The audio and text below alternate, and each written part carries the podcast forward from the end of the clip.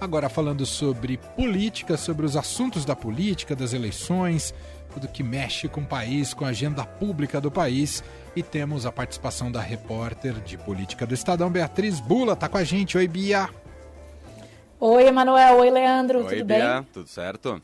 Tudo bem, Bia. Bom, estamos acompanhando um embate importante envolvendo o Supremo Tribunal Federal e, claro, com rachas internos também dentro do próprio Supremo, entendimento sobre esse caso envolve a presidência, né, o, o governo, o Palácio do Planalto e também uh, o legislativo, os poderes em conflito por causa da decisão do Cássio Nunes Marques em livrar da cassação deputados bolsonaristas. O que, que você pode dizer para a gente sobre isso, enviar? Pois é, Manuel, é mais um capítulo dessa crise institucional que está instalada. Não dá para falar que é mais um episódio. Parece que ela está instalada e vai crescendo semana após semana, né? É, é fruto é, de uma tensão constante por parte do Palácio do Planalto e é, da ala do Congresso que é fiel ao presidente Bolsonaro, é, com outros ramos é, de po outros poderes, no caso, muito claramente com o que o presidente tem traçado como seu principal inimigo, que é o Supremo Tribunal Federal. Mas dessa vez, esse capítulo ele tem uma, um que diferente, né? Porque até agora a gente vinha falando sobre é, decisões, falas, movimentações por parte de ministros do Supremo ou do TSE que incomodavam o presidente Bolsonaro, ou então ataques do presidente Bolsonaro, especialmente ao processo eleitoral, mas também a ministros que estão é, na condução do Tribunal Superior Eleitoral, e, e aí daí a reação do Judiciário. Dessa vez, o que a gente teve foi uma decisão por parte do Supremo de um ministro que foi indicado pelo Bolsonaro e que tem mostrado uma fidelidade quase incondicional ao Bolsonaro, que é o ministro Cássio Nunes Marques, que está, na verdade, alinhada com os desejos do, do, Bolsonaro e desse grupo bolsonarista e contraria é, o que tinha sido o entendimento do Tribunal Superior Eleitoral é, em torno dos mandatos desses parlamentares, que são parlamentares é, aliados do presidente, né, do PL. E aí, quando a gente pega o caso, especialmente do Francisquini, que é, é, é, é muito emblemático, né?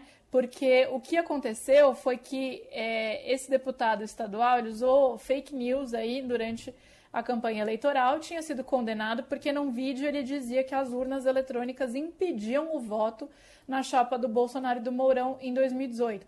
Foram pelo menos 6 milhões de visualizações nesse vídeo, é, nessa gravação, que, que continuou podendo ser assistida aí nas redes é um assunto que é muito caro para o TSE e para os ministros do Supremo, porque, de novo, faz parte deste momento dessas investidas do Bolsonaro contra o processo eleitoral, colocando em xeque a legitimidade desse processo.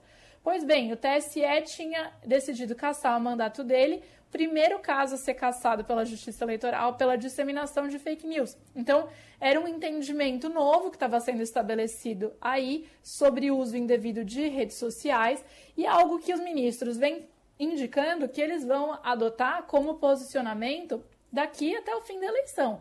O que, inclusive, coloca em alerta políticos que usam suas redes sociais para disseminar notícias falsas inclusive o próprio Bolsonaro, que, vamos lembrar, vai ser um candidato, oficialmente candidato após a convenção, etc. Mas no segundo semestre, portanto, se ele dissemina uma notícia falsa perante suas redes sociais, o TSE pode sim se debruçar sobre isso. Então, é um entendimento muito caro para o Tribunal Superior Eleitoral de mandar uma mensagem é, firme em torno desse assunto. E aí, o que o Nunes Marques fez foi, na verdade, é, determinar né, que esse deputado estadual, Fernando Francischini, que tinha sido cassado em outubro do ano passado, reassuma o mandato dele. A gente teve uma outra decisão também de um deputado do PL, deputado federal do PL, que também foi beneficiado por uma decisão é, do Nunes Marques, é, mas eu quis destacar especificamente essa do Francischini, porque foi a, a primeira decisão do, super, do TSE, na verdade, nessa linha. Isso mostra uma coisa. Claro que há divisões no Supremo, essas divisões sempre existem. Quando eu cobria Supremo, o que eu mais ouvia ali de especialistas em Supremo e também às vezes dos próprios ministros é não há um Supremo, há 11 ilhas, né? Ou seja, cada um pensa de um jeito, é claro. E é claro que tem alas, tem, tem, tem é, ministros que são mais alinhados com outros, isso fica muito claro nos, nos padrões de votação deles. É, mas a gente está assistindo é a situação do Nunes Marques é uma situação um pouco diferente do que a gente já, já teve em outros momentos, que é essa questão de divergências internas extremamente comum, comuns. Do Nunes Marques, o que os ministros dizem é que ele é ali isolado internamente e realmente muito alinhado com o presidente Bolsonaro. É, essa decisão, ela dá margem, essas decisões elas dão margem para uma é, situação muito perigosa, né? Que é de cada vez mais é, o Bolsonaro personalizar os ataques dele, ele já faz isso. Mas não só no Supremo, como em torno de alguns ministros do Supremo. Então, o que ele tem feito desde o, o fim do ano passado, mas muito neste ano, é falar, colocar nomes, né, entre os responsáveis pelo que, pelo que ele vê como um Supremo politicamente ativo no sentido pejorativo, né? Ele quer dizer que os ministros, eles têm lado na disputa eleitoral, eles não são imparciais. E aí ele menciona é, especificamente quem ele acha que está do lado do adversário dele, que é o Lula, nessa eleição. Então ele fala do ministro Faquim, ele fala do ministro Alexandre de Moraes e ele fala do Luiz Roberto Barroso.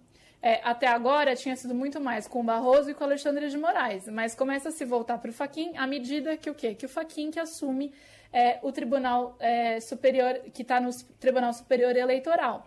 Barroso estava antes do Faquim no comando e Alexandre vai assumir e, portanto, estará à frente do TSE durante as eleições.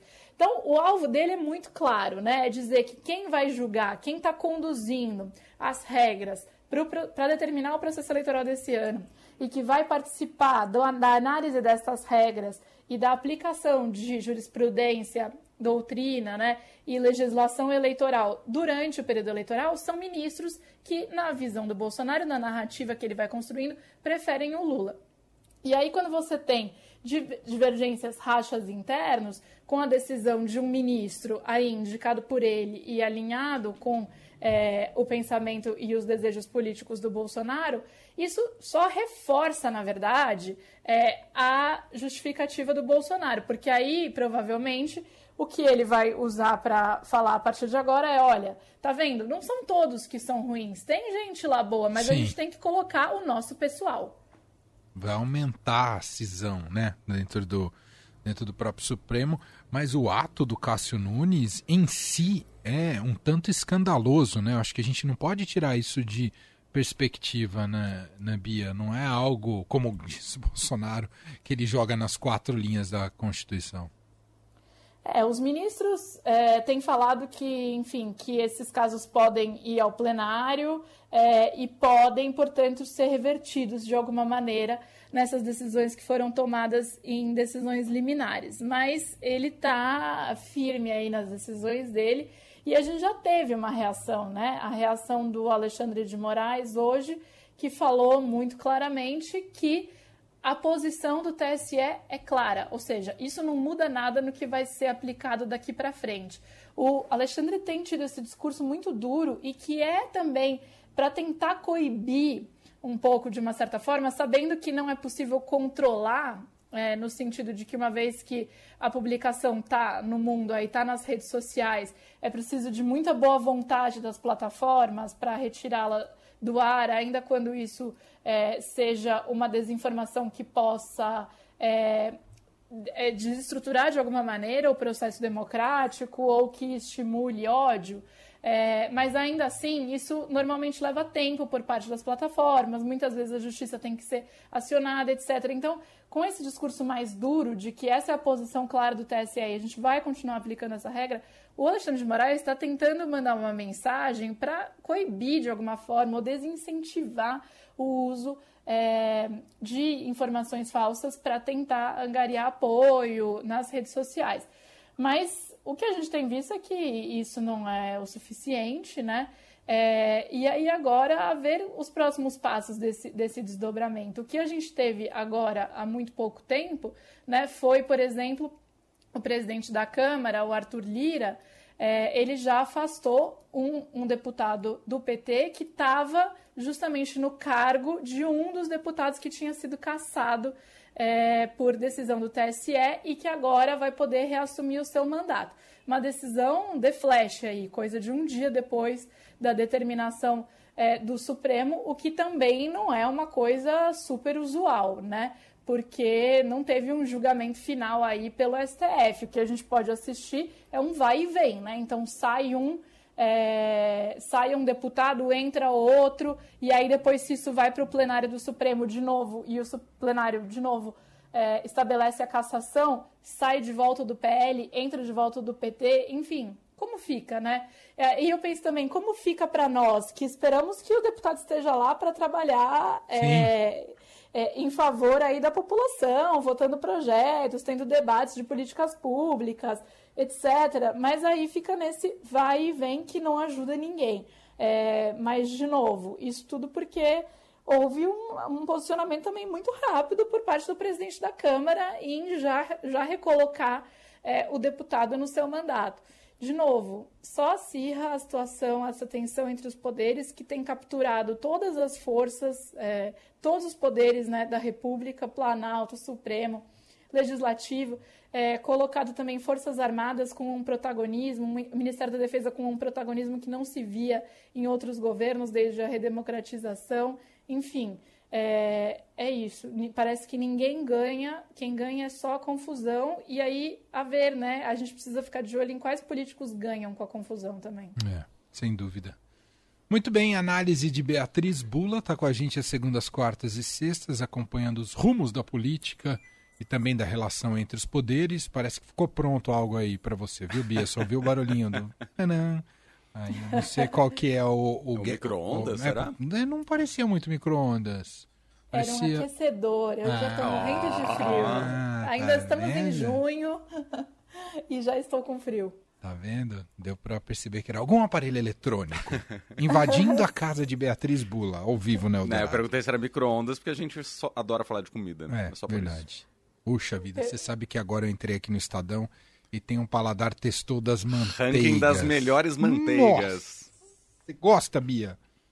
Eu adoro, mas aí como é que faz, né? Melhores manteigas, tem que comprar cada, cada mês uma, fica difícil também.